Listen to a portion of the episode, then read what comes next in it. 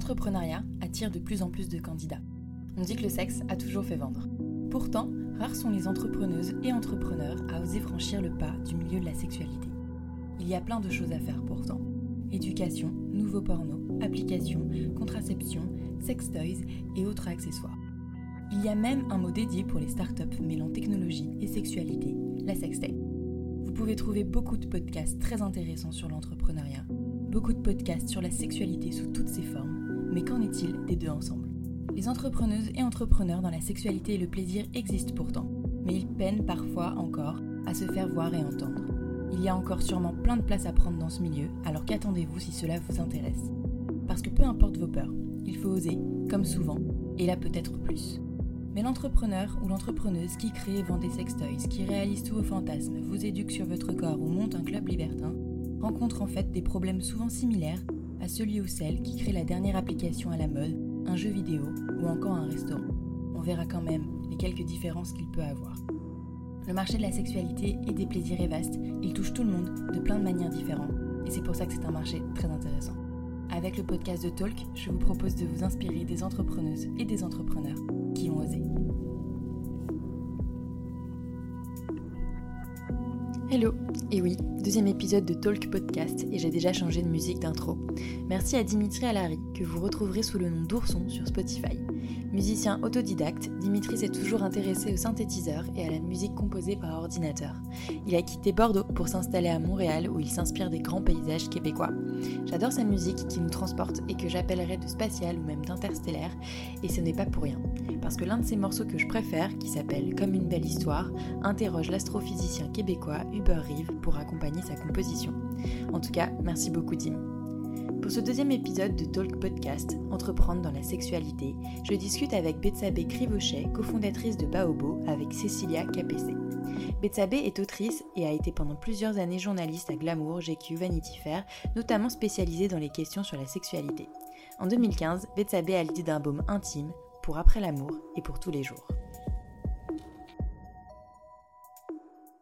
Baobo, c'est euh, une marque de soins cosmétiques qu'on a créée donc avec, euh, avec mon amie Cécilia. On est toutes les deux sur le projet pour l'instant et en fait, euh, donc on a créé un baume qui est un soin pour la vulve. Donc ça, c'est le, le produit le plus novateur de notre gamme, on va dire. Qui, est, qui est le produit le plus iconique. Hein. C'est celui qui marche le plus clairement en ce moment. Et ensuite, on, a, donc on en a profité pour faire une gamme. On a eu l'opportunité de pouvoir faire une gamme. Et donc après, on a fait un baume, euh, le baume infini, qui est un soin euh, pour soi et, et, toute la famille. Et le baume canon, donc qui est un soin pour les formes.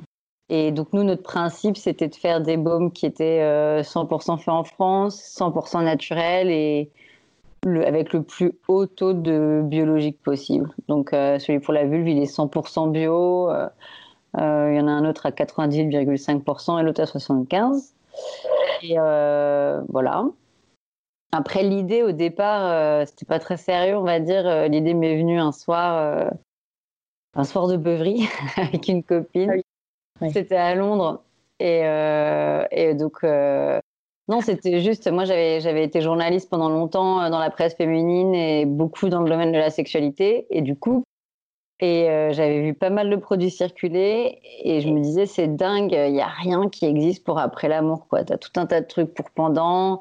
Alors, euh, tu as plein de choses gynéco pour soigner, mais tu rien un peu pour prévenir cette zone qui est quand même une zone assez sensible et qui l'est de plus en plus. Alors ça, c'est pourquoi de plus en plus? Enfin, peut-être qu'on peut en parler après, mais. Euh... Bah, ouais, ça, je... c'est euh, un mystère, oui et non. Je pense qu'il n'y a pas beaucoup de recherches qui sont effectuées. Euh, il y a quelques pistes, j'avais lu il y a très longtemps, mais euh, un article qui était fait au Canada où en fait ils imputaient ça probablement au, au colorant chimique des, des sous-vêtements.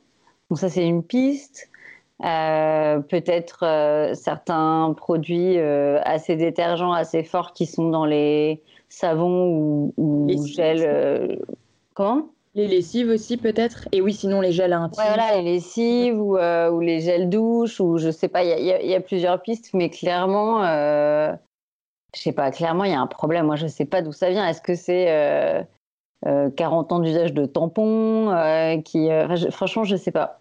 Mais, mais là, en ce moment, on, bon, je sais pas, peut-être c'est un peu hors sujet, mais là, on a, on a une opération sur Instagram et on parle avec, enfin, on a beaucoup de jeunes filles qui ont des, des vaginismes et des mycoses à répétition et tout. Et tu te dis, bon, alors, est-ce qu'il y en a plus qu'avant ou est-ce qu'elles le disent davantage maintenant? Moi, j'ai l'impression qu'il y en a quand même un peu. Enfin, je sais pas. En fait, on ne sait pas parce qu'avant, elles n'en parlaient pas. Oui, en fait, on a tellement peu de données euh, historiques là-dessus et de recherche que finalement, plus on en parle, plus l'impression qu'on en a. Enfin, plus on a l'impression qu'il y en a autour de nous. Euh, ou alors, il y en avait déjà autant. Ouais. Vraiment, c'est pas, c'est très compliqué, mais je pense qu'effectivement, euh, certaines pratiques, les jeans très serrés, euh, les culottes, euh, enfin, on l'a toutes fait. Hein. Moi, je, je, jette pas la pierre, hein. mais moi, ado, euh, j'ai acheté mon string H&M du pire lycra du monde. Bon, bah, enfin, clairement, ça, à un moment donné, ça, ça n'aide pas. Du coup, il y a pas mal de problèmes là-dessus, mais je suis assez impressionnée, en fait. Je sais pas, ça, je trouve ça assez un peu, je trouve ça un, peu triste parce que les nanas, elles sont assez seules dans le, mm. là-dedans, quoi. Elles se sentent un peu seules. C'est pour ça que clairement le, enfin le baume du coup principal et c'est vrai que c'est pour ça que, que je t'ai recontacté pour qu'on en parle parce que euh, là, j'ai envie de mettre en avant ce genre d'initiative d'entreprendre dans la sexualité ou, dans le plaisir. Euh, clairement, le baume, le baume il, il, aide à ça.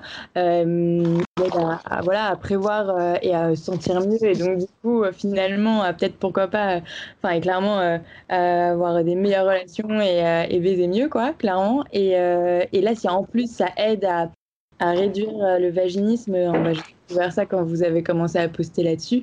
Euh, c'est juste absolument incroyable puisque je savais pas que. Enfin, je commence à peine à, depuis quelques temps à, me rendre compte de, ce que c'est le vaginisme et même toutes les autres choses euh, qui peuvent exister autour de, autour de ça, de contraction, de peur, euh, autour de la sexualité et que je connaissais pas. Et, et j'avais l'impression qu'on pouvait rien y faire, que c'était psychologique. Mais en fait, pas peut-être pas forcément. Enfin, si je dirais pas que. Disons. après, moi j'en ai eu, enfin, du, j'en ai pas eu longtemps. Euh, c'était juste avant, euh, franchement, peut-être trois mois avant euh, d'avoir l'idée de Bobo. c'est un peu ironique hein, parce que c'était mon ex qui avait trouvé à l'époque tiens mets-toi de l'huile de coco ça peut te faire du bien et c'est la base de notre baume après nous on a rajouté du calendula qui est très apaisant et réparateur oui parce que alors pour en revenir pour le truc de la sexualité c'est clair que nous on voulait que ce soit un baume après l'amour Mmh. Euh, qui te permettent de refaire l'amour plus vite. Enfin, et, tu le vois à, plein de moments. Moi, là, en ce moment, je suis enceinte. Euh, les rapports, ils sont très différents quand tu es enceinte. Euh, hormonalement, enfin, tout est plus fragile. Je sais pas, c'est gorgé d'hormones et de sang, tes parties intimes. Donc, en fait, tu as mal beaucoup plus vite. Je suis bien contente de l'avoir, de le remettre et de ne pas avoir cinq mmh. jours à, avoir mal ou à devoir attendre tu peux attendre si tu veux attendre pour faire l'amour, mais le fait de devoir espacer parce que, parce que tu dois reposer ces parties-là, c'est quand même différent que. C'est sûr. Euh, donc euh, oui, ça c'est sûr que nous, on avait quand même envie d'avoir une véritable libération sexuelle et qui n'était pas basée sur la performance de euh, je fais l'amour et je serre les dents quand j'ai mal, mais au contraire, qui était Là, c'est toi, qui c'est toi qui, enfin, c'est pas que dans un sens, c'est pas que pour faire plaisir, c'est pas pour faire plaisir à l'autre, c'est parce que toi, tu as envie de refaire l'amour. C'est ça, tu as envie de refaire l'amour et puis tu as envie de, enfin voilà, il y a, y, a, y a, plein d'ironie là-dedans. Hein. Moi, quand j'ai rencontré mon copain, euh, j'étais célibataire, donc évidemment, mais donc euh, la veille, euh, j'étais avec quelqu'un d'autre. Il y, a des moments donnés où tu dois, parfois, as des... si tu fais l'amour à, à, des moments rapprochés et tu veux pouvoir ne pas avoir mal, bref, ou avec la même personne, parce que je veux dire, il y a, y plein de, il y a, y a plein de cas. Euh, par rapport à ça. Et par rapport au vaginisme, effectivement, alors euh, c'est compliqué cette histoire. Moi, je suis pas spécialiste là-dessus. En tout cas, moi, je sais que je l'ai réglé psychologiquement. Souvent, on en rigolait d'ailleurs un peu avec euh, avec une fille avec qui on, on fait une grande opération. On a fait une grande opération avec je m'emballe clito justement. elle, ça s'est assez arrangé quand elle a quitté son mec. Moi, ça s'est beaucoup arrangé quand j'ai quitté mon mec. C'est parti quand j'ai quitté mon mec de l'époque. Donc il y a quand même un truc où à un moment donné, il y a ton corps qui te met une barrière euh, très puissante. Tu sais pas trop pourquoi. Euh, tu sais pas. Voilà. c'est quand même ça. Tu as littéralement le vagin qui se ferme. Hein. C'est-à-dire, c'est, enfin, le vaginisme, c'est un truc que tu es contracté. Euh. Donc moi, ça m'a pas duré longtemps. Donc je suis pas un très bon exemple. J'ai pas vu plein de plein de personnes. Après, je sais que moi, moi, j'en ai fait plutôt une expérience bah, c'est vachement lié aussi à nos produits, c'est-à-dire c'est une expérience euh, de vie plus personnelle, la maternité, les douleurs liées à l'accouchement. Voilà. Après, j'ai trouvé une ostéopathe qui était spécialisée en gynécologie. Bon, bah, je trouve que ça fait un bien fou. Je pense qu'il y a plein de femmes qui ont accouché, qui ont des douleurs après quand elles font l'amour et ça dure longtemps et donc euh, bon bah ça c'est vraiment après c'est ça c'est vraiment nécessaire de le faire après c'est un peu du luxe hein. enfin faut, faut, faut avoir l'argent pour trouver une ostéopathe comme ça qui fait ça donc nous voilà nous on, avait trouvé quelque chose qui permet de te masser ça t'apaise c'est aussi euh, ce qu'elle explique. C'est vrai moi j'avais pas trop ça mais c'est une réappropriation de cette partie là il y a plein de femmes qui n'ont jamais regardé dans un miroir qui n'ont aucune idée d'à quoi ressemble euh, leur leur chatte en fait et qui ont qui n'ont pas d'amour pour elles elles ont toujours peur de l'odeur, elles ont peur de à quoi ça ressemble, elles ont peur du moindre poil. Et ça, en fait, euh, euh, la, conscience ou le complexe, c'est le contraire de l'orgasme, en fait. Le moment de l'orgasme, c'est quand tu lâches ton truc. Et du coup, euh, quand tu regardes tout le temps, quand tu as tout le temps. Ouais, la trou, le truc d'odeur, je pense que c'est vachement lié aussi à une sexualité un peu ado où il y a un mec qui va te dire Ah, ça sent comme ci, ça sent comme ça. Faut un peu une maturité ou alors vraiment aimer le cul, quoi, pour dire Voilà, moi je veux je veux qu'il y ait une certaine odeur, je veux pas euh, lécher du gel douche. Donc voilà, ça, ça peut être vachement lié à l'expérience personnelle, quoi.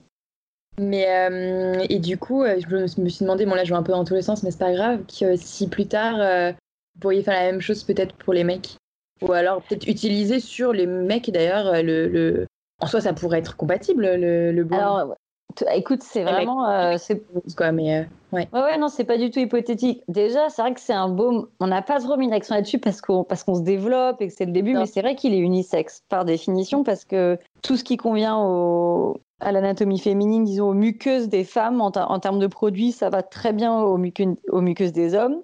Ensuite, on a eu des retours euh, de quelques potes homo, comme quoi ça leur faisait énormément de bien à l'anus, post-sodomie ou autre. Donc euh, ça, c'était pas forcément prévu, mais c'est très très bien. Qu'en tout cas, ça a été testé et approuvé euh, par euh, quelqu'un qui le pratique, disons peut-être plus régulièrement. Voilà. Et écoute, on a pour, rien te cacher, ça, on y pense, on y pense très sérieusement. Après le, voilà le, c'est pas le doute qui nous a fait. Bah là, le, le confinement a fait qu'on s'est pas dit qu'on allait sortir un quatrième produit tout de suite. Euh, d'un côté, c'est hyper intéressant parce que, parce que le soin sexuel, c'est quelque chose qui est important pour nous.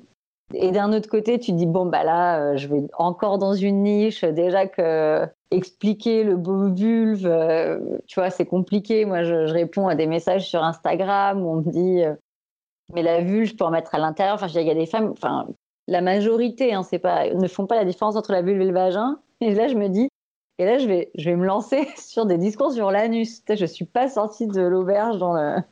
Bon, l'avantage avec l'anus, c'est que tout le monde en a, donc au moins. Voilà, tout le monde. Ça, c'est clair. clair. Mais après, effectivement, euh, mais en fait, euh, c'est un peu une anecdote que je vais te raconter, mais moi, ça m'a vachement appris par rapport à, la vision de la sexualité. Donc, euh, moi, j'ai grandi entourée d'homosexuels, d'hommes. Mmh. parce que mes parents travaillaient dans la mode, donc il y en avait beaucoup. Et donc c'est un peu, euh, voilà, il y en a un, c'est comme, c'est comme, c'est comme ma tante, c'est mon, c'est mon tonton. Enfin, sauf que c'est pas mon tonton, c'est ma tata, si tu veux. et je lui disais, voilà, on a l'idée de faire ce produit euh, pour la, pour la, bon, clairement, enfin c'est pas pour la communauté gay, mais bon, c'est, c'est plus c'est plus vers ça. Après, euh, pour n'importe qui qui pratique la sodomie, hein, finalement. Qui, serait plus ouvert à le tester et à l'assumer, le teste euh, peut-être qu'une population plus euh, hétérosexuelle, déjà qui a du mal avec sa prostate à la base, ouais. ouais. Sauf qu'en fait, ce qui m'a vachement étonné en parlant avec lui et avec d'autres, bah après c'est l'ancienne génération, hein, parce que ceux qui nous ont fait des retours, ils ont, ils ont 25 ans, 30 ans, donc la nouvelle génération, c'est pas comme ça. Mais en parlant de l'ancienne, et on l'a vu aussi chez les femmes, en fait, euh, c'est assez dingue. Ils se sont habitués à la douleur. C'est-à-dire que pour eux, ça fait partie du truc un peu. C'est-à-dire, enfin, il dit oui, mais c'est vrai que le petit picotement du lendemain, ça te rappelle la nuit dernière. Donc, en fait, j'avais halluciné. Il avait même réussi à glamouriser sa douleur, en fait. Son petit mm. picotement au cul du lendemain lui rappelait la, folle nuit dernière. Et tu dis, mais c'est taré, quoi. je ne l'ai pas dit comme ça, mais enfin, si, je lui ai dit ce que je suis proche de lui, mais si tu veux, tu te dis, on en arrive à glamouriser la douleur. Après, il y en a qui aiment, ça c'est certain. Euh, il y, a le BDSM, c'est pas pour rien. Mais après, euh, après de là à dire que c'est juste une habitude, c'est dommage. Oui, mais je sais pas si le BDSM c'est forcément lié. euh, Je vais, je vais être extrême, mais à la fissure anale en fait. Tu peux aimer euh, avoir une expérience de l'extrême et de la douleur. Tu vois, je sais pas si c'est, faudrait parler, des- mais je, je pense pas que ce soit tout à fait la même chose en fait. Si tu parles de picotement, euh, on parle pas de fissure anale parce que la fissure anale, normalement, c'est rare que tu, puisses attendre et que ça passe tout seul, quoi. Voilà, non mais dans le sens, il y a, il y a- disons, il y a, il y a des degrés, mais si tu veux, là, c'était pas dans ce sens-là, c'était dans le sens, euh, c'est la, ju- la juste conséquence de mon acte passionné. Bah, alors que non. Et je lui disais, mais si tu veux le refaire, si tu veux le refaire tout de suite, si tu veux le refaire beaucoup tout de suite. Ah bah oui, bah là. Et donc non, moi je trouve que, tu vois, c'est comme on a eu pas mal de...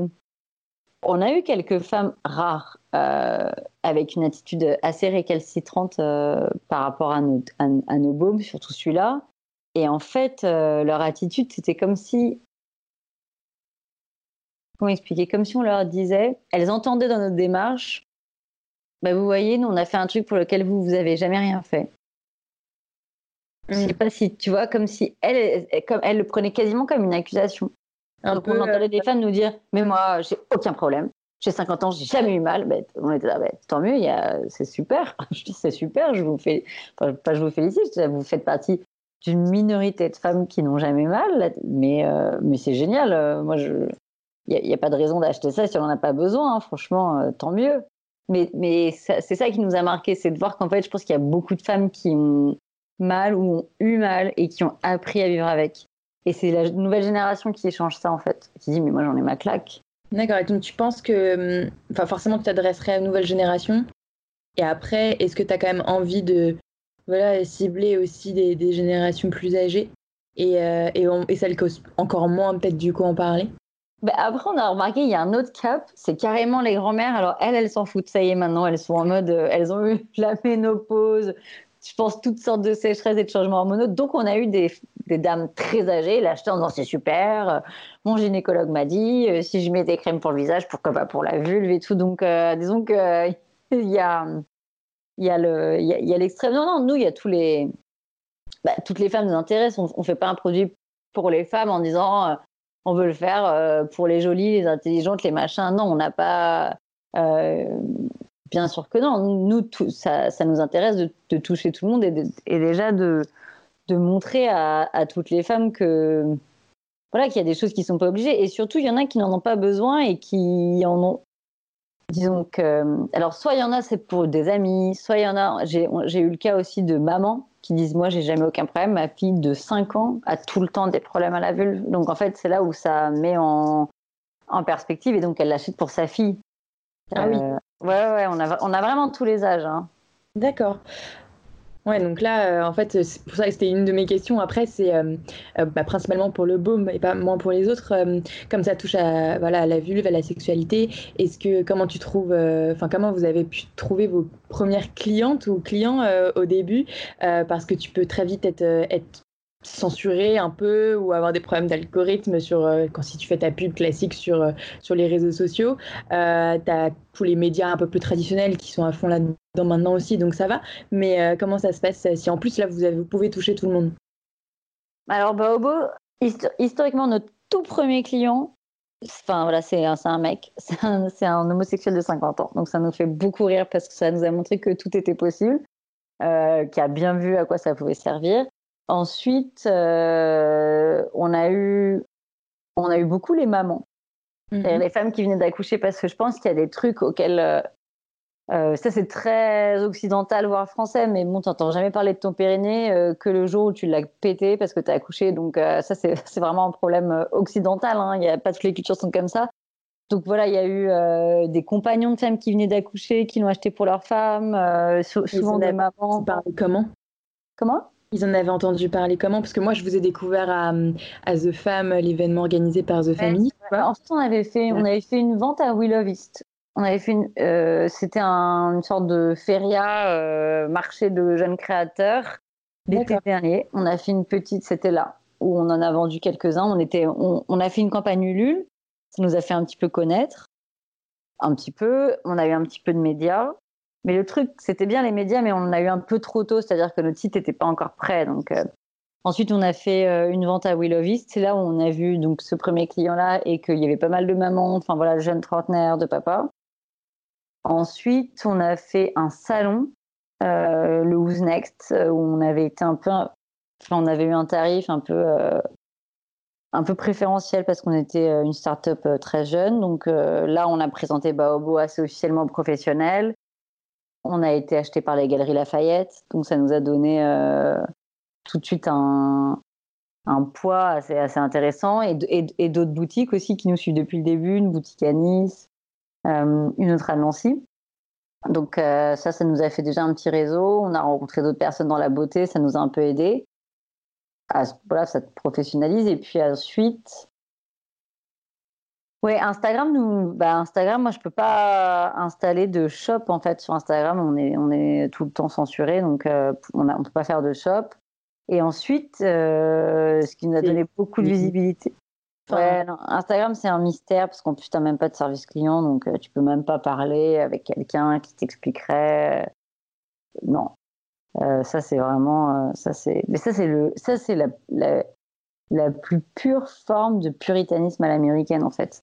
Mm. Tu peux mettre des strings, tu peux mettre des guns, tu peux mettre tout et n'importe quoi, du plus sexiste. Tu mets une nana qui allait ou, euh, ou euh, une nana qui est mal épilée, et pas n'importe laquelle, hein. il faut qu'elle soit, si elle est un peu grosse, un peu comme ça, un peu comme ça, dès que t'es pas dans un canon de beauté traditionnel, tu te fais censurer les photos de nu. Euh, donc ça c'est ouais, Instagram quoi. Mais c'est pas grave. Après on a, bah, après on a eu, on a cette opération avec je m'emballe le clito. En fait, je sais pas comment ça s'est fait. Un jour j'ai commenté, elle parlait de vaginisme et j'ai dit que nous on avait fait un baume et qui aidait bien. Et euh, on lui a envoyé et elle a adoré en fait. Et ça l'a vachement aidé. Et ça l'a vachement aidé d'en parler. Et donc là, ça nous a donné. Elle a, elle a une très grosse communauté, donc ça nous a donné euh, vachement de visibilité. Après, il y a beaucoup de bouche à oreille. Il y a pas mal de personnes qui le rachètent, je crois. Euh, surtout pour le baume infini. après, le baume infini, il va beaucoup se faire en, en, cadeau de naissance, des trucs comme ça. Quand quelqu'un accouche, on lui offre à son bébé. voilà, je sais pas trop. Et donc oui, en fait, euh, donc euh, éco-responsable, euh, le packaging également, que ce soit donc le, pot en verre, le bouchon, mais aussi le l'emballage papier avec toutes les informations obligatoires pour les cosmétiques finalement. Hum, c'est vrai qu'il est très très bien fait et, et, ça donc ça c'est clair. mais pour la pour la toute cette recherche finalement de, produits, de cosmétiques. Euh, vous avez eu pas mal de contraintes euh, légales, euh, de laboratoire, tu vois, de recherche et développement ou pas? Oui. En fait, on ne s'est pas facilité la tâche, mais c'était pas le but parce qu'en fait aujourd'hui on est hyper contente. Bah, tu vois là, avec ce qui se passe avec le coronavirus, il y a plein de trucs qui sont bloqués avec la Chine. Bon, bah nous on fait rien avec la Chine, donc c'est voilà, ça, ça, te montre aussi l'importance de faire local, en fait. Dans des moments de, mondialisation, quand le truc se casse un peu la gueule, toi, ton labo, il est pas loin, euh, tes produits, ils sont pas loin. Et puis, en fait, oui, euh, donc nous, effectivement, on a, on a, on a trouvé, c'est Cécile, hein, mon associé, qui, euh, qui était vraiment déterminée à faire une marque la plus éco-responsable possible. Moi, je la, je la, suivais bien sûr dans son engagement, mais c'était vraiment quelque chose auquel elle, euh, elle avait toute la vigilance euh, possible là-dessus. Et donc, elle a trouvé, on l'a cherché, cherché, cherché, elle a trouvé le premier euh, baume en cosmétique 100% recyclé. Donc, c'était du plastique post-production, c'est-à-dire c'est des, des déchets d'usine qui sont reconditionnés pour faire, pour faire des bouchons en plastique et du verre donc issu de post-consommation, c'est-à-dire de bouteilles, machin, et de post-production. Euh, après, il y, a plein de langues de bois dans ce métier parce qu'au début, on se disait ah, est-ce qu'on ferait pas euh, des bouchons en bois? Ok. Dans les bouchons en bois, il y a du plastique. Tu peux pas bien les recycler.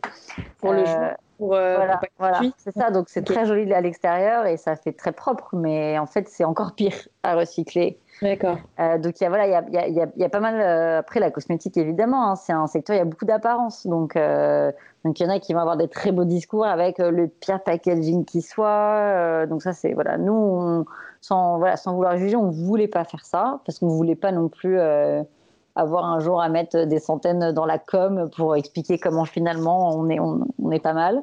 Ça nous intéressait pas trop on voulait vraiment juste être, avoir un cahier des charges, être, clean, quoi. Donc, euh, on a trouvé ce pot. On a trouvé un labo qui est en Ile-de-France. Euh, on s'est certifié EcoCert, on s'est certifié Bicorp.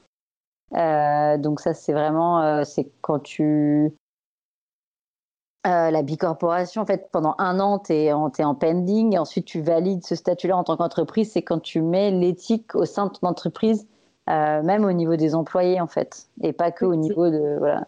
Comme tu nous as dit quand tu étais venu du coup à l'ACP, euh, tu as aussi Patagonia, plein, pas mal de marques qui sont euh, certifiées Bicorp, mais c'est quand même assez difficile de rentrer dans, dans, leurs critères finalement. Ah oui, mais nous, en fait, euh, bah, pour nous, ça l'était pas parce qu'on était tellement, euh, on, a, on a été dès le départ tellement exigeante que même pour être certifié EcoCert Cosmos Organique, il faut au minimum 20% de biologique dans tes produits. Bon, bah, nous, on est à 100%, 90,5%. Euh, et 75. Donc en fait, à chaque fois, c'était entre guillemets haut la main. Donc euh, là-dessus, on n'avait pas de problème. C'est assez fou que ce soit que 20% pour EcoCert. Enfin, moi, vous ne l'auriez pas dit, j'aurais jamais fait. Enfin, 20% pour des produits qui. Alors, et je crois que c'est quand c'est rinçable, euh, c'est 10 ou 15%, quoi. Donc c'est encore moins.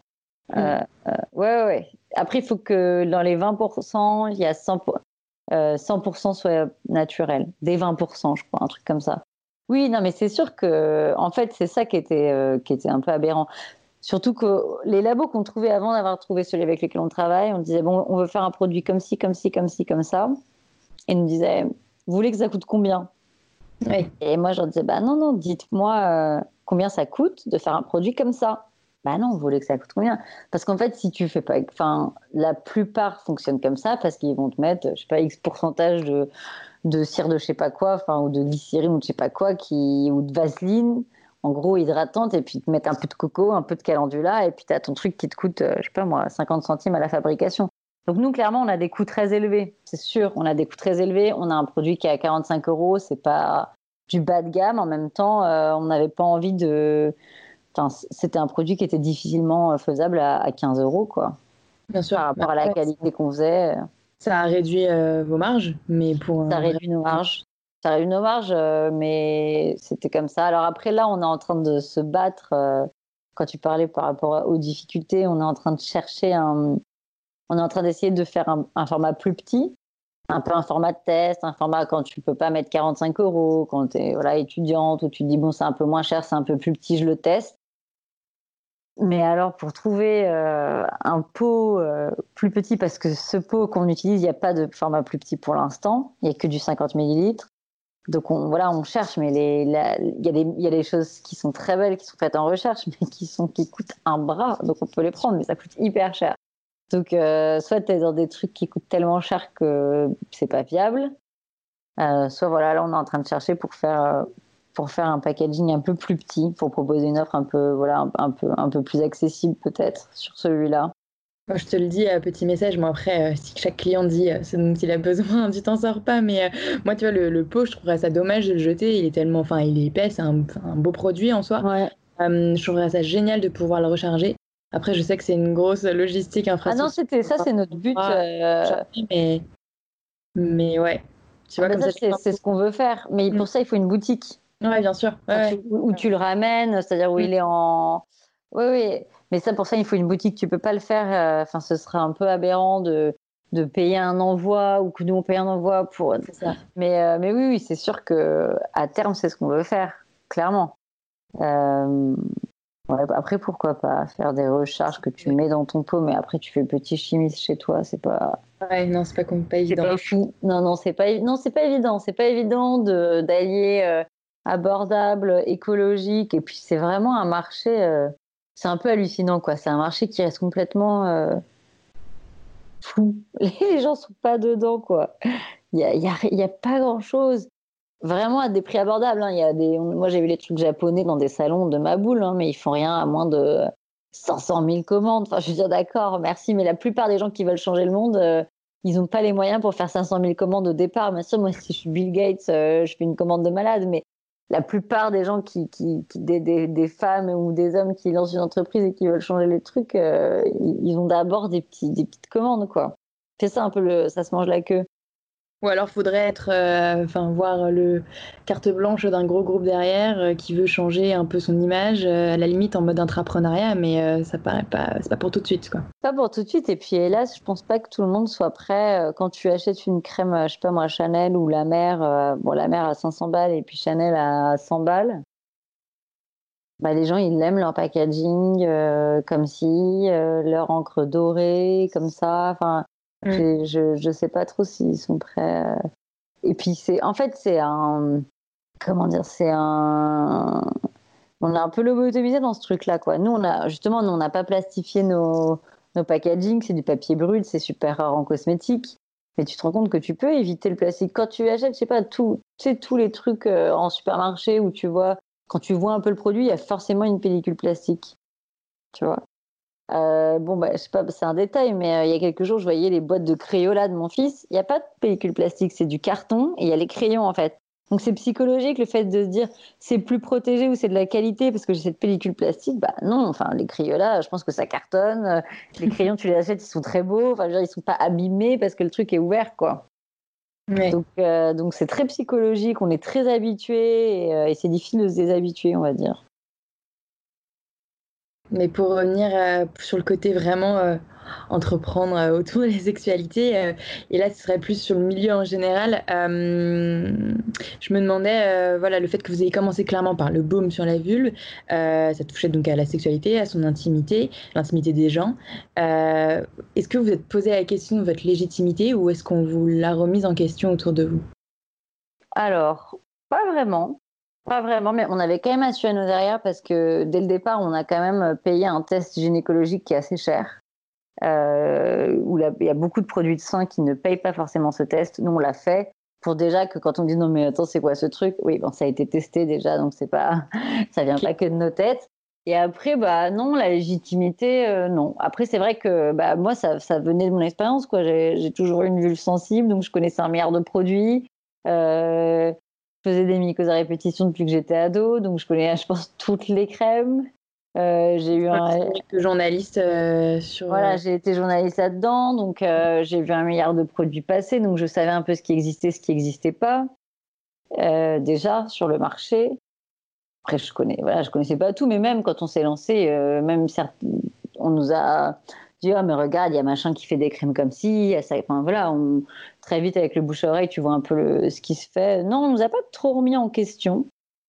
Euh, après effectivement il y, avait un, rapport de confiance à, à, créer quoi.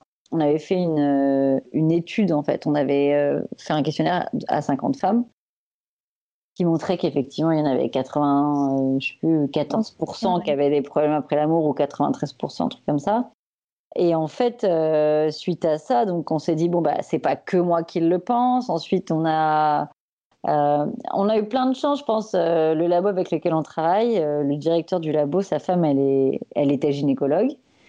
donc il trouvait que notre idée était super, elle trouvait la formule super. Il y a pas longtemps, je l'ai présenté à ma propre gynéco, le baume. Et, euh, et ma gynéco, elle est vraiment l'ancienne école, donc j'avais peur qu'elle me dise, euh, voilà, elle est, très médicalisante, on va dire, hein, elle n'est pas, elle pas bitnique pour un sou. Et euh, elle a fait, c'est pas mal et tout. Enfin, voilà, elle, trouvait ça bien. J'étais assez étonnée. Je pensais qu'elle allait un peu me le jeter à la gueule. En mode, bon, vous les gourous de, la ville, dégagez. Mais non, non, c'est pas mal et tout. Donc, donc voilà, je pense que après c'est. Non, franchement, on n'a pas eu de problème de légitimité là-dessus. Mais c'est vrai que c'est c'est vrai qu'on s'est rendu compte euh, qu'il fallait briser les tabous. Quoi. Le fait de dire le mot vulve, les gens n'avaient pas trop l'habitude. Ensuite, euh, euh, le fait de se réapproprier quelque chose qui est toujours laissé au corps médical. voilà, c'est marrant, j'ai lu un. je fais un peu une aparté, mais j'ai trouvé ça hyper intéressant. J'ai lu un grand article de sociaux sur la ménopause, en fait. Et quand mhm. même la ménopause, c'est une construction. C'est-à-dire, la ménopause, c'est un changement hormonal, mais tout ce qu'on dit autour de la ménopause, etc., euh, et elle prenait comme exemple euh, l'autrice de l'article, mais, vraiment, bon, je ne l'ai pas là. Mais elle disait euh, est-ce qu'on amène les mecs chez l'urologue au moment où ils ont du sperme quand ils sont ados? On dit ah, ça, t'as du sperme, et ben, on va t'amener chez l'urologue. Pas du tout.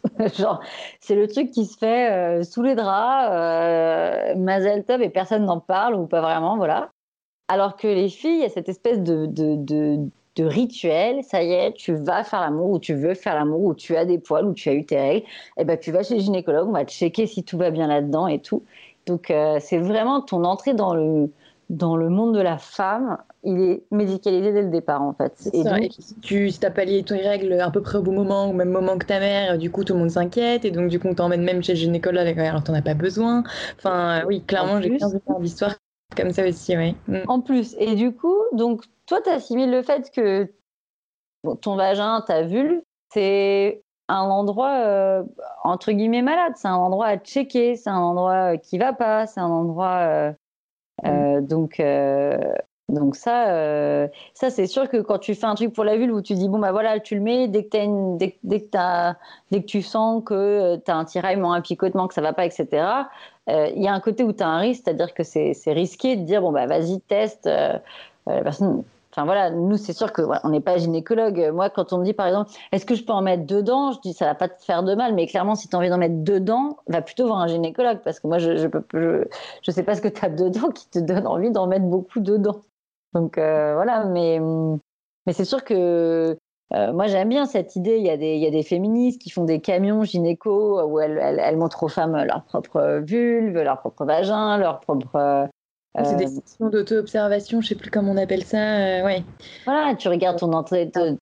ouais, mais il y a des trucs. Moi, j'ai une copine là, qui disait qu'elle a vu euh, l'entrée de son utérus, le col de l'utérus, la dernière fois chez un gynéco féministe qu'elle avait trouvé sur Internet et elle disait J'ai 28 ans, c'est la première fois que je vois mon col de l'utérus, c'est dingue, quoi. Donc, ce genre de choses-là, je pense que c'est important de, parce que mieux on connaît son corps, mieux on peut jouir, mieux on peut savoir ce qui nous arrive, en fait.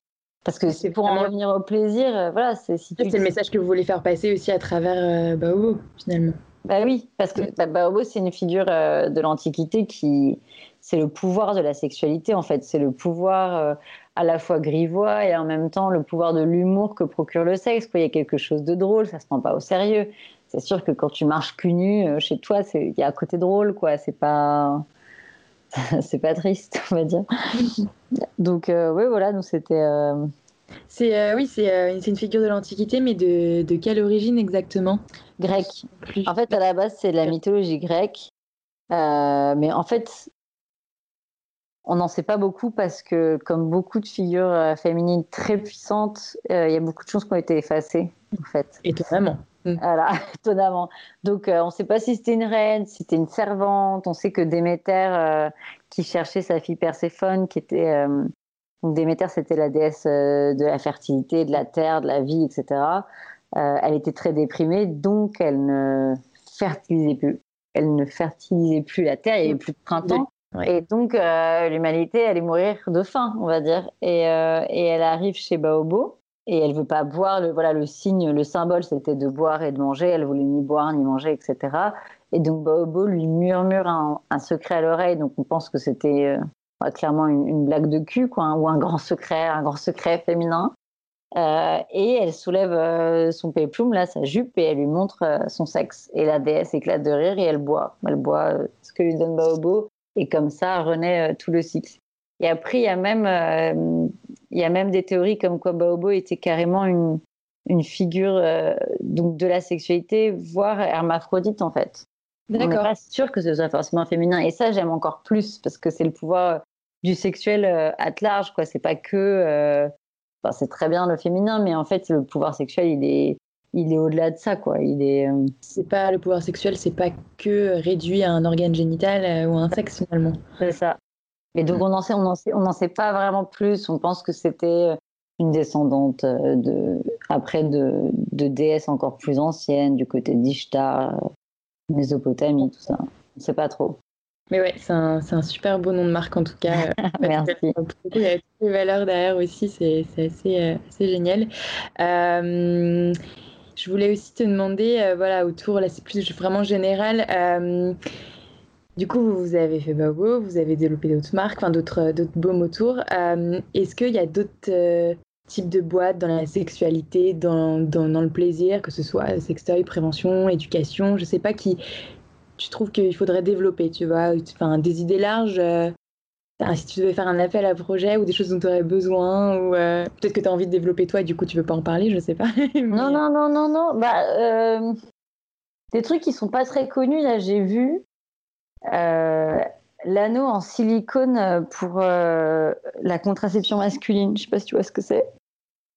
Alors, je connaissais pas l'anneau en silicone de contraception masculine, non. En fait, ça, alors je sais plus comment s'appelle la méthode, mais en fait, euh... des anneaux vibrants en mode sextoy, mais je vois pas en mode contraception. Bah, en fait, c'est un peu près le même. Enfin, c'est un truc que tu mets autour des testicules, ou je sais pas, bon, je sais plus trop. Euh, ça, ça sera difficile à, à, décrire, mais on va dire que c'est un anneau que tu mets euh, à peu près autour euh, de cette zone-là qui te remonte les testicules. Ah, ok. En fait, voilà, c'est une méthode qui est basée sur la température de tes testicules. Et à partir du moment où tes testicules donc, sont collés à ton corps par l'anneau, euh, et donc ils produisent moins de spermatozoïdes de, de sperme. Ouais, ok. Donc si tu portes euh, à peu près à 15 heures par jour, au bout de 3 mois, tu ne produis plus de sperme. Et donc tu peux faire l'amour sans aucune autre contraception. Ouais, c'est le même principe que certains euh, boxers un peu, un peu remontants ou des choses comme ça, ouais. Voilà. là, c'est juste un anneau. Et, et, ça, par exemple, parce que moi, le, la contraception, moi j'en ai ma claque. Je veux dire, nous, on est, on est fertile 5 jours par mois on se tape toute la contraception. Et les mecs, ils sont fertiles tout le temps. Et ils ont, ils ont rien.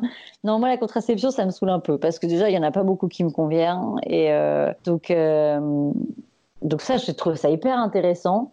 Et, voilà, donc oui, je trouve ça intéressant d'en parler plus, de le montrer plus, de peut-être euh, le glamouriser un peu plus parce que là, il y a un mec qui le fait, ils ont lancé ça, mais si tu peux m'envoyer ça, après, ça m'intéresse, oui, parce que clairement, euh, développer la contraception euh, dans tous les sens euh, et, aussi masculine, c'est vrai qu'il y a pas mal de projets à lancer là-dedans. Hein. Ce serait, ouais, je sais pas où ils en sont, parce que c'était quand j'étais journaliste que j'avais vu ça. Ils avaient, ils avaient lancé. En fait, ils avaient arrêté le Viagra féminin, entre guillemets, parce qu'ils avaient peur que les femmes deviennent trop nymphomanes. Et ça, je trouve ça dingue parce que ça les dérange pas qu'il y ait des mecs de 80 ans qui aient une gaule inarrêtable pour se taper des jeunettes. Par contre, euh, la femme nymphomane, attention. Oui, pour après critiquer si la femme n'a pas assez de désir, donc du coup, c'est. En plus. Alors que ça, je trouve que ce serait pas mal, en fait, d'avoir une pilule qui te, qui te donne un peu envie, surtout quand tu as des coups de mou. Euh. Parce que parfois, tu as envie mentalement, mais ton corps, il suit pas, je trouve. En tout cas, surtout. Euh, quand tu as eu, alors encore plus, je pense, quand tu as eu des enfants ou quand tu es crevé et tout, tu. Enfin voilà, moi parfois, je me rêve, euh, disons, de ma sexualité d'avant, beaucoup plus facile et beaucoup plus euh, rapide et tout. Et puis, euh, si tu viens d'avoir un enfant, il faut que tu fasses attention, t'as mal, t'es ci, t'es ça, le bruit, le machin, le truc. Voilà, donc parfois, je trouve que ça, ce serait bien de plus développer ça. Et je trouve que les culottes pour les règles, c'est génial. Je sais pas si tu as essayé, mais c'est trop bien. J'ai essayé, ouais. J'ai pas encore trouvé exactement celle qui me plaisait, mais, euh, ouais. ouais. ouais, Il y a encore des trucs à faire là-dedans, même si on a l'impression qu'il y a des. Il y a de plus en plus de marques euh, qui font des culottes menstruelles. Moi, j'ai toujours pas trouvé euh, celle que je trouve aussi jolie qu'efficace, tu vois. oui, c'est possible, c'est possible. Après, moi, j'avoue, elles, elles sont pas très jolies, celles que j'ai, elles sont basiques. Mais c'est vrai que, par exemple, moi, j'avais déjà. J'aime bien, en fait, j'aime bien tout ce qui est euh, de reprendre possession de son corps d'une façon un peu simple. Euh, par exemple, même euh, le flux libre pour les règles. Là, tu retiens, quand tu sens que ça coule, tu vas aux toilettes. Moi, je trouve ça, j'ai trouvé ça à l'époque révolutionnaire et je trouve ça génial parce que quand tu as le tampon, moi j'étais ado, j'avais le tampon, en fait, tu es comme un enfant qui a sa couche, tu n'as aucune idée de ce qui se passe. Alors, je me rappelle la première fois que j'ai mis une serviette, tout d'un coup, tu sens ton sang, c'est hyper nouveau, machin. Le tampon avant la serviette, ok, d'accord. Ouais, bah, ça c'est un truc d'éducation. Hein. Ma mère, euh, qui était 68 ans, était là, tu mets un tampon, c'est très pratique. Euh. Ok. Ouais, moi j'ai fait le tampon dans la serviette. Mais de toute façon, après j'ai fait des allergies à tout, donc j'ai tout arrêté comme ça. Et puis c'est là où je me suis mis à faire beaucoup plus le flux libre. Mmh. Bah ça, euh, clairement, en plus, c'est un petit sport, c'est bien pour son pérennité, c'est c'est parfait. Hein. Il faut juste avoir aussi confiance en soi et en son corps, mais c'est une manière de se l'approprier, ouais. Ouais. Après, ouais. Pardon.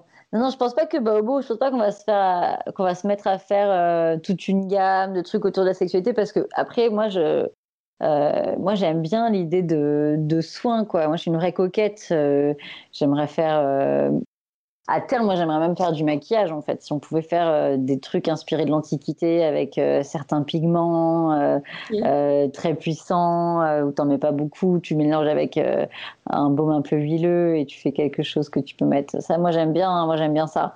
mais j'aime bien ce qui se fait. Voilà, moi, j'avais acheté des boules de Kegel. Je sais pas si tu vois ce que c'est. Non. bah, c'est pour muscler le périnée, quoi. C'est des boules que tu portes boule de geisha, mais c'est quoi ça ressemble C'est le même genre, c'est le même, le même genre. Et en fait, ça, ça prend aussi le pas. Une fois que tu as fait ton éducation du périnée avec euh, ton ta kiné, machin.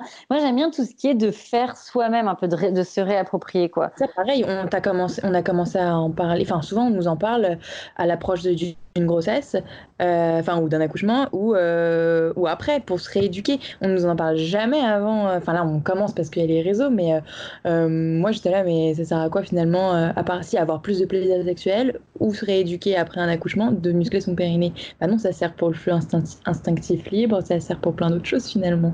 Exactement. Et puis même, euh, je me demande, tu vois, celles qui ont du vaginisme, en fait, euh, le, fait de travailler ton périnée déjà te, fait comprendre où est-ce qu'il est, à quoi il sert, parce que déjà au début, tu sais même pas où il est.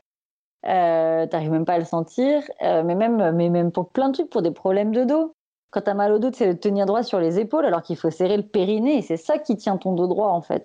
Ah oui, c'est vrai. Et moi qui ai des gros problèmes de dos, j'étais là, tu t'obliges que c'est que tes épaules. Bah non, non, serre ton périnée et ça va changer ton corps. Donc euh, oui, oui, non, ça c'est sûr. Mais euh, ok. Bah, ouais, voilà, ça c'est ça, c'est encore des trucs qui, qui, restent du domaine médical en fait, qu'on veut pas. Euh, je sais pas, il faut, il faut plus de sexualité dans nos vies au quotidien en fait et, et moins de tabous. Euh, au Japon, euh, le périnée, c'est hyper connu, ça se transmet de grand-mère en mère, en fille. Les boules de geisha, c'est pas du tout quelque chose. Euh, je suis franco-japonaise.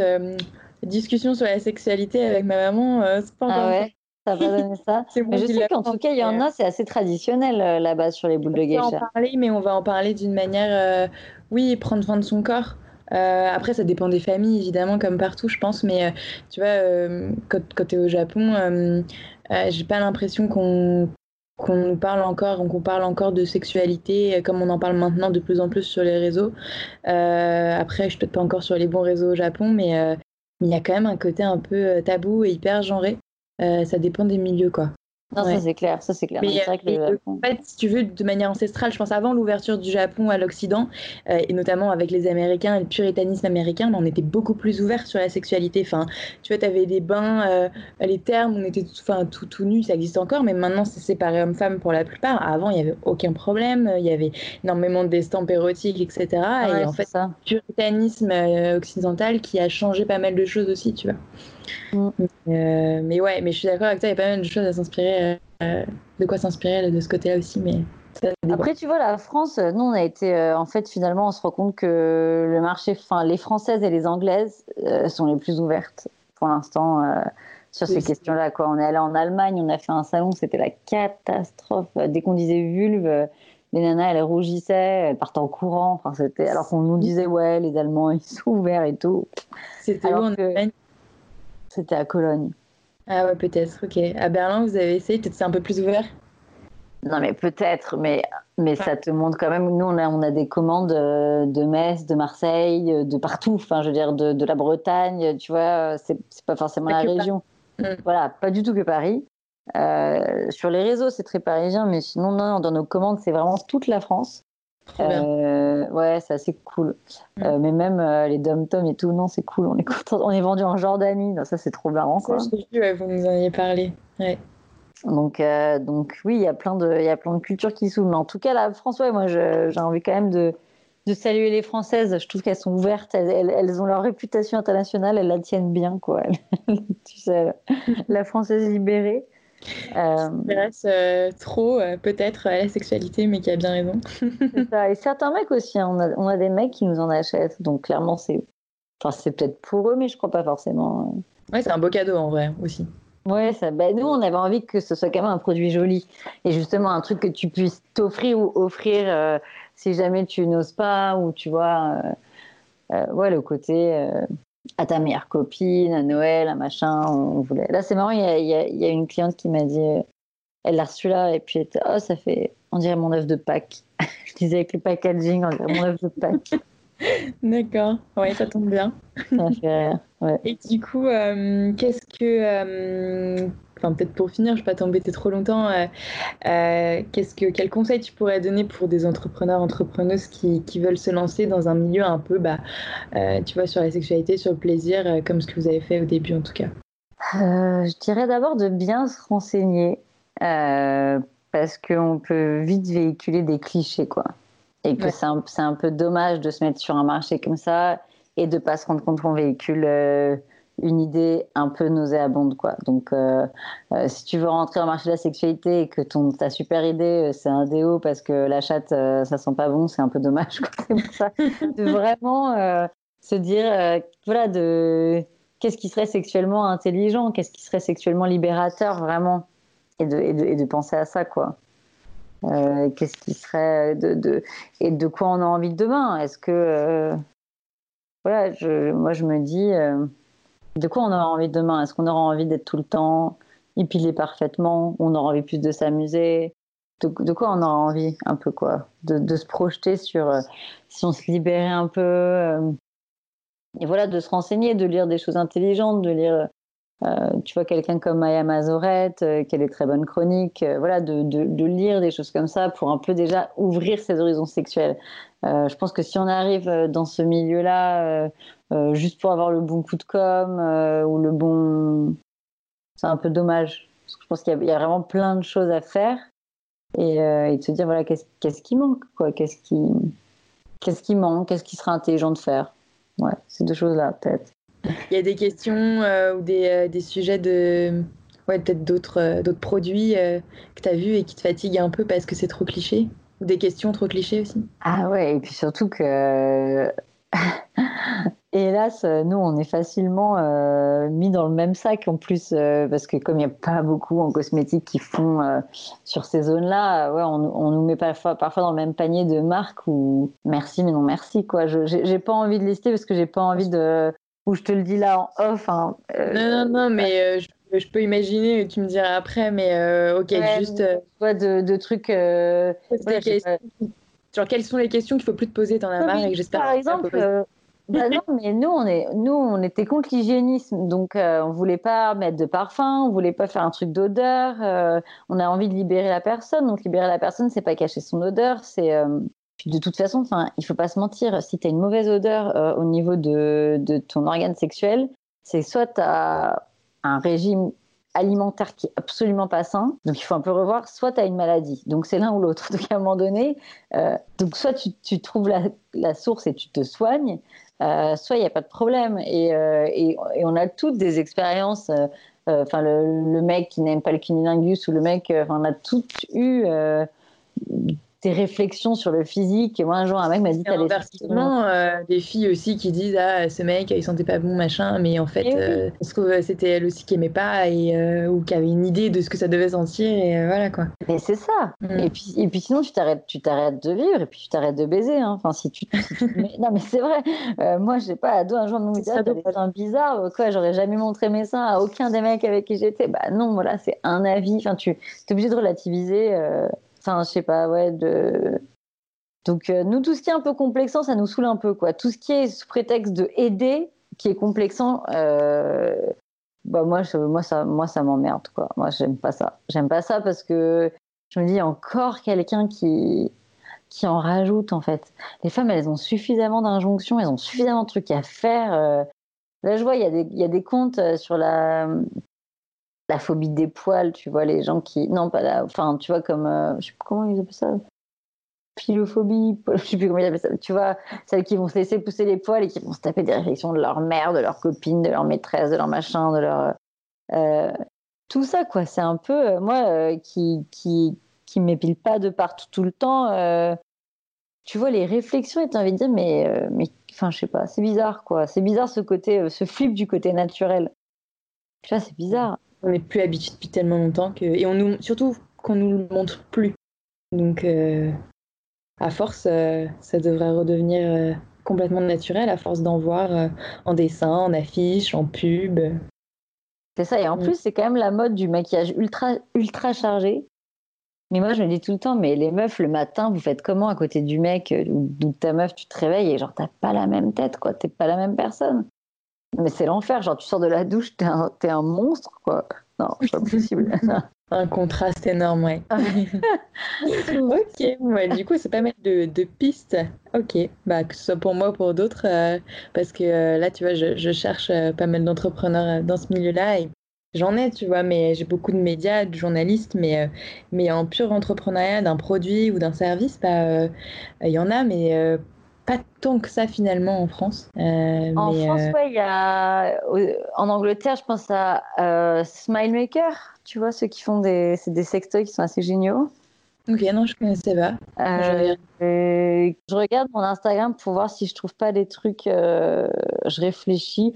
Il y a un truc qui est pas mal qui vient d'ouvrir, mais bon, qui s'appelle Gynécée à Paris. C'est une ah, maison de femmes. Ok. Ça, vient d'ouvrir. Donc elles, elles font tout. Hein. Je pense qu'elles font un peu euh, de sexualité, un peu de grossesse, des choses comme ça. Ah oui, Gynécée, c'est Paris. Ok. La maison de la femme et de la maternité dans le 9e, plus ok. Ah, c'est vraiment pas loin chez moi. Ça vient d'ouvrir. Euh, après, elles ont ouvert en plein confinement, mais euh, voilà, on va peut-être faire un truc avec elles. Euh, bah, il y a la nana de Je m'emballe clito. Ouais. Ouais, mais elle est assez, elle est tellement, je pense, demandée que ça va être compliqué de la joindre, mais petit à petit, je le ferai, ouais. Mm. Tu verras, hein, pas sûr. Ouais, ouais, faut voir. Après, il y a une petite marque de culottes avec laquelle nous, on va faire un truc qui s'appelle euh, Bombo. Bombo? Ouais, B-O-M-B-O. Elles font des chattes euh, sur des culottes. Leur logo, c'est une petite chatte. Euh, c'est une toute petite marque, hein, mais. ok. Bon. après, ouais, après, y a, après moi, j'ai en idée, j'ai des italiennes qui sont génialissimes, mais bon, elles sont pas françaises. Ouais, non, mais après, je m'y mettrais hein, à faire des interviews en anglais. En italien, il faudra que je m'y remette, mais. Euh, Wovo, W-O-V-O. Euh, c'est un sex shop euh, en Italie, à Milan. Elles font des stories de malades, elles sont hyper drôles, ces meufs. Elles, elles font, mais genre, faut que tu mates leurs stories, leurs vidéos, elles sont complètement. elles ont ah, fait une story, mais à mourir, à mourir de rire avec un, avec une, un sextoy, c'est une bite en ventouse, et elles le foutent sur le mur et elles ont mis une sorte de, sac autour du gland et elles le remplissaient de farine. C'est en plein confinement qu'elles ont fait ça pour te montrer comment le truc est solide, genre comment tu peux l'accrocher au mur ou je sais pas quoi pour baiser avec, tu vois. Elles te montrent tous les endroits où tu peux le mettre sur la maison pour baiser, sur le tabouret, sur le machin, une sorte de bite, mais tout en plastique. Non mais ça, elles sont à mourir de rire. Et elles, pour le coup, tu vois, c'est vraiment, c'est des italiennes, elles ont euh, pas comment dire tous les physiques, quoi. Tu vois, t'as la plantureuse au boucle, la brune comme si, elles ont, tu sens que c'est vraiment, c'est des femmes, quoi et telles qu'elles sont, elles se foutent en vidéo et tout. Elles sont, elles, enfin bon, après ouais, c'est en italien, mais ça vaudrait le coup de, ouais, si jamais, ouais, je sais pas, c'est con, mais de peut-être leur poser des questions sur elles, les produits qu'elles aiment bien et tout, parce qu'elles connaissent pas mal de trucs, je pense, ou de, de regarder un peu ce qu'elles font, parce que je trouve qu'elles changent vraiment le sex shop. Euh, elles sont vraiment marrantes, quoi. Ouais, parce que c'est ce que je regardais aussi, c'est que je trouvais qu'il n'y avait pas beaucoup de sex shop euh, euh, en ligne euh, ou même en, physique. Enfin, franchement, j'habitais à Anvers, donc à côté de Pigalle, je passais devant tous les matins et tous les soirs. Et il y a des trucs sympas, hein, mais il y a pas un peu ce que tu vois, Love Shop, Select Shop, enfin, truc un peu stylé qui vend autant des, des sex shops trop cool que, que, des affiches, que des bouquins, que des, que des produits comme, comme le baume, tu vois. Et, et là, j'en ai trouvé enfin un en ligne hier. Mais euh, voilà, enfin moi j'aimerais bien aussi plus de trucs comme ça, tu vois. Bah écoute, je t'embête pas plus longtemps. Merci beaucoup. Voilà. Ça marche. Merci beaucoup et puis ouais, merci, euh, bon courage. Et ouais, et bravo hein, pour ce projet. En tout cas, c'est super. Bon, on verra ce qu'on en fait, mais euh, voilà. Au moins, ça m'occupe et ça m'intéresse bien. Donc, ça c'est cool. Allez, bonne journée et bonjour à Ouais. Ouais, ça marche. Bisous. ciao. ciao.